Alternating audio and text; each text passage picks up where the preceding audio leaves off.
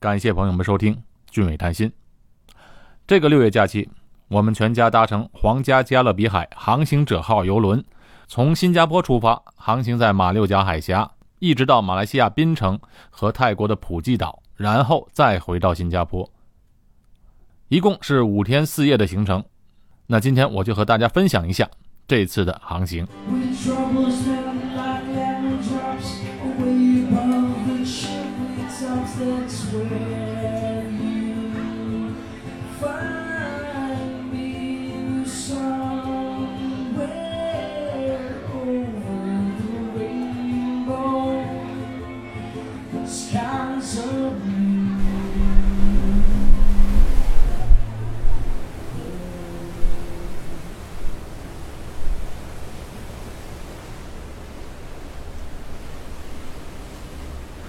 啊，我想大家都听到了背景的这个海浪的声音。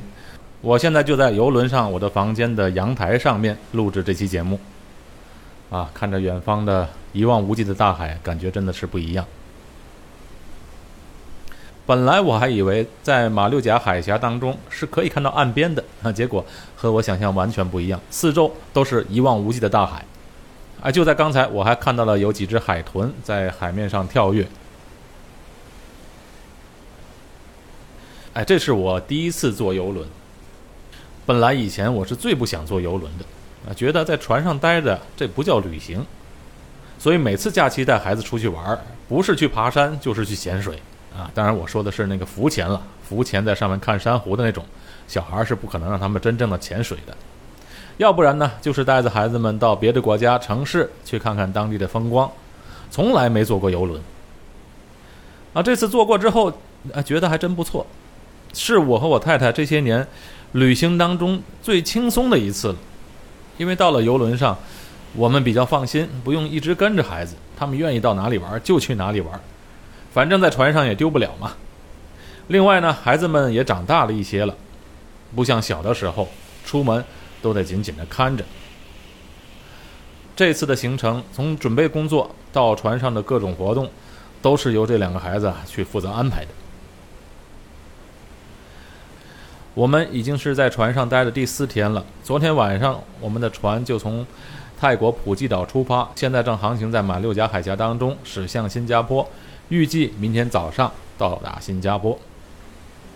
现在我太太带着两个小孩在下面去看一个 3D 的电影，那我就利用这段时间来录音。总的感觉，这次的行程还没玩够，虽然是五天四夜，但是到了现在还是觉得。船上有很多的设施还没有去玩，所以我就给想坐游轮去旅行的朋友的建议就是，尽量选择长一点的行程，最短也不能短过五天四夜，不然实在是玩得不尽兴。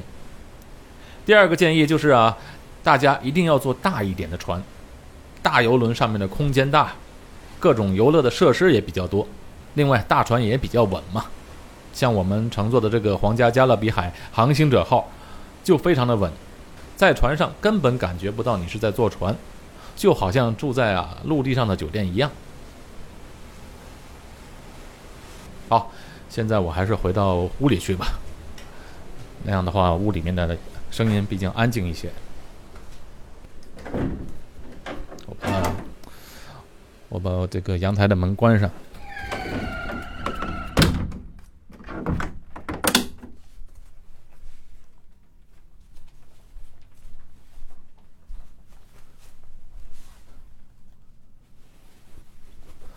好，回到了房间内，大家能听出来，这房间内还是挺安静的。在新加坡乘坐游轮的地点呢，是在滨海湾南。两三年之前啊，啊，坐游轮都要去圣淘沙对面的航运中心，啊，现在这个游轮中心呢，搬到了滨海湾南这个地方。这个地方呢，现在还是有点偏僻的，因为。整个滨海湾南部啊，都是填海填出来的，周边其他的娱乐商业设施还没有完全建好。不过很方便的是，这个游轮中心紧挨着一个地铁站，所以交通上比较便利。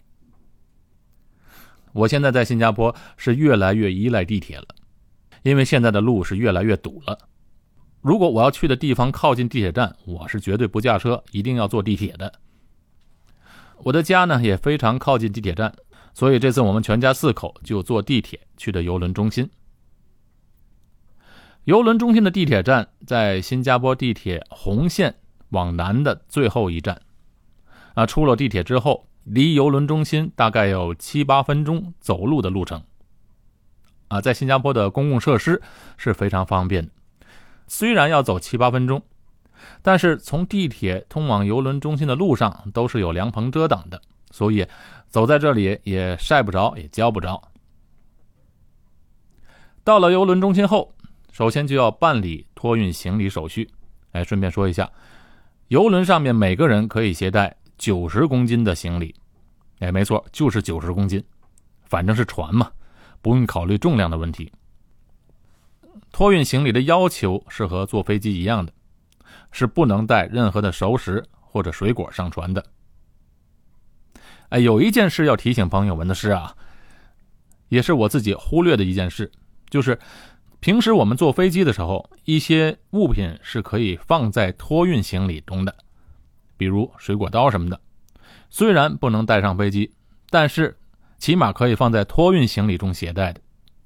但坐游轮就不一样，它是不可以的，因为飞机上面托运的行李上了飞机你是拿不到的，要下了飞机才能取回行李。在游轮上托运的行李，服务生帮你搬上船之后。这行李还是要送到你房间的，所以这次我疏忽的就是我儿子带了两把裁纸刀，那在上船之前就被检查出来了。那因为安保的问题是禁止被带上船的，这些东西带上船是很危险的，所以啊，这两把裁纸刀就被扣下来了，要等到下船才能还给我们。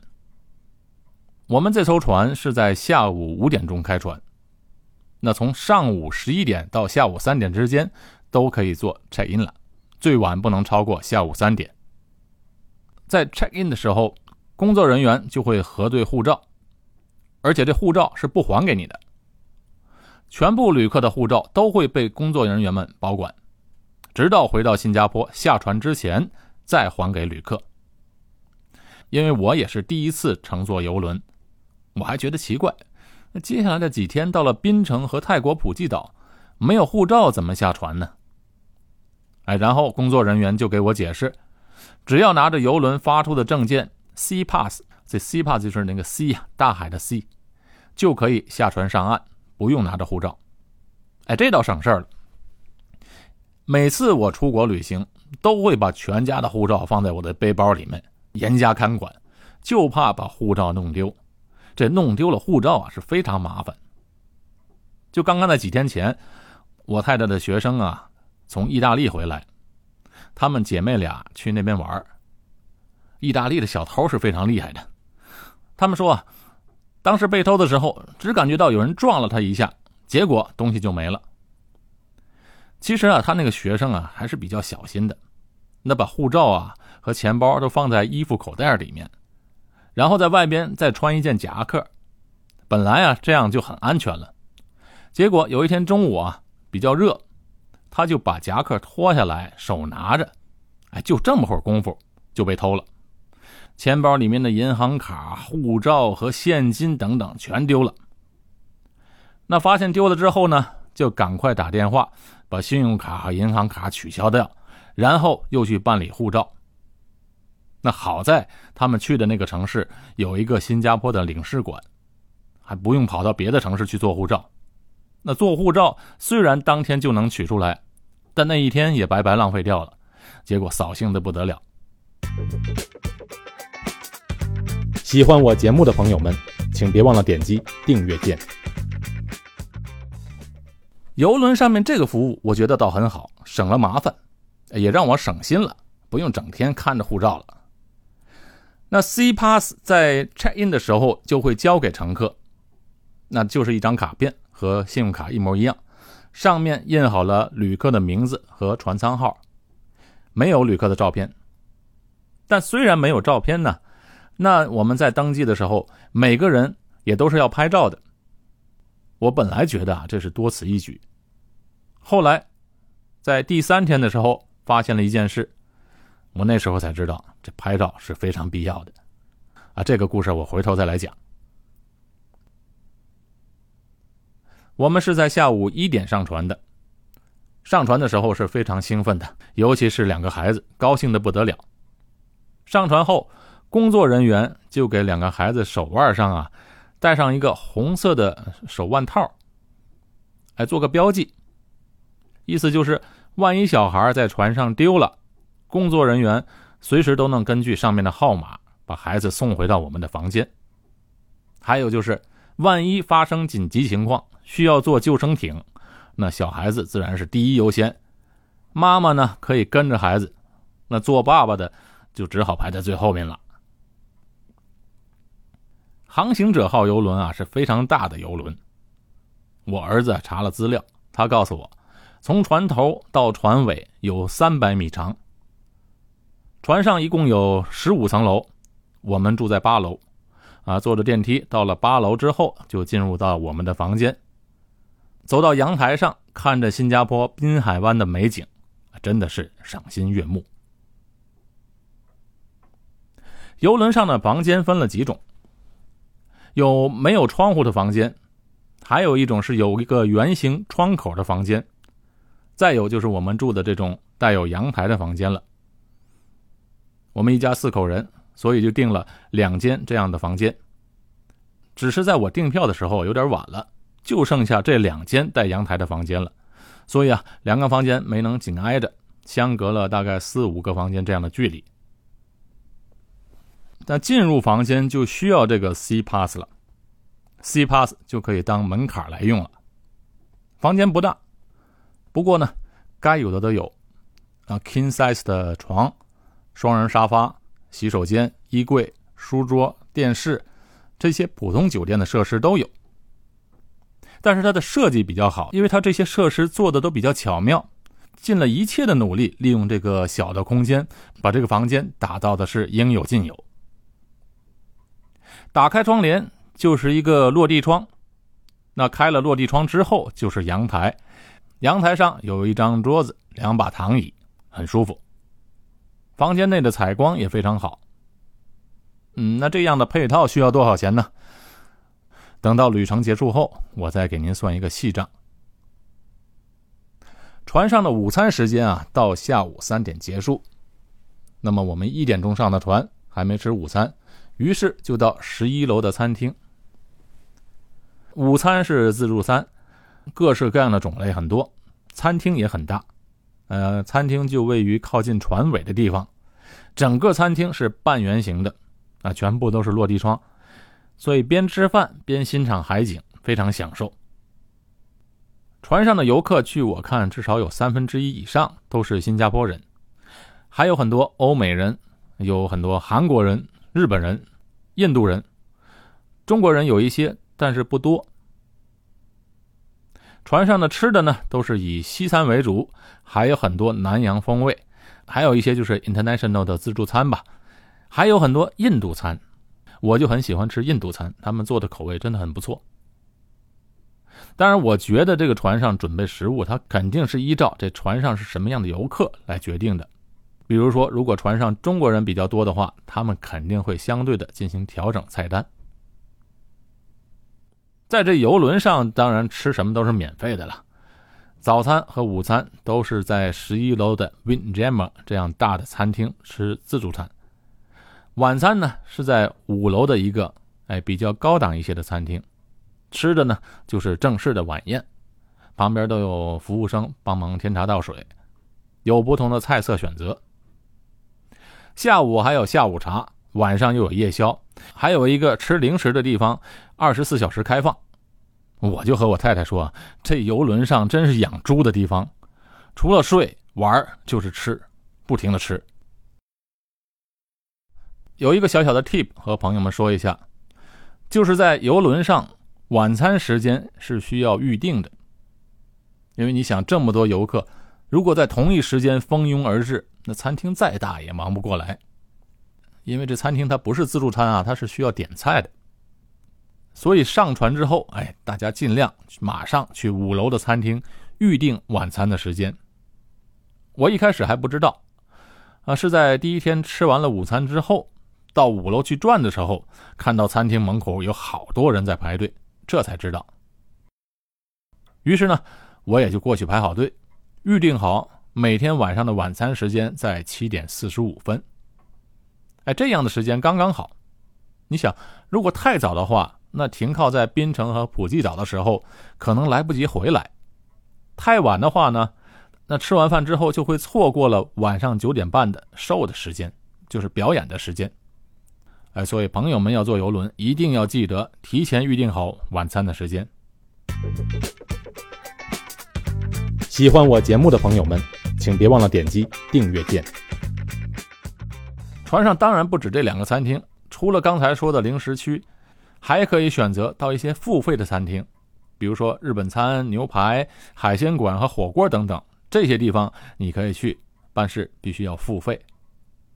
再有呢，就是船上它是不包酒水的，啤酒、红酒以及可乐饮料这些汽水都是不包括在内的。那餐厅只提供橙汁之类的饮料，如果想喝汽水就要付费。那啤酒多少钱呢？大概是一小瓶的话是六到八美金一瓶。那船上花的都是美金。你可以选择在拆音的时候就把信用卡给登记上，或者呢选择付现金。那船上的一切的消费，只需要给工作人员看一下你的 C pass 就可以了。下船后呢，选择付信用卡的账单自然就从信用卡里面扣除。如果选择付现金的话，那就需要在下船之前到柜台付款。你在船上各个地方都会看到他们在促销酒水，比如说你要给小孩喝饮料的话，他就给你一个十二块九毛美金的配套，就是你整天喝饮料随便喝，就是十二块九一天。还有酒水有两种选择，一个是二十九块九，一个是五十九块九。呃，二十九块九的就是啤酒什么的都可以喝了，你一天呢就二十九块九随便喝。那五十九块九呢，包括一些洋酒、红酒也可以喝了。我们两点钟吃的午餐，吃完了就快三点了，回到房间休息一下，冲个凉。那个孩子们就要吵着要去攀岩，于是我们就到了十三楼的露天的游乐场。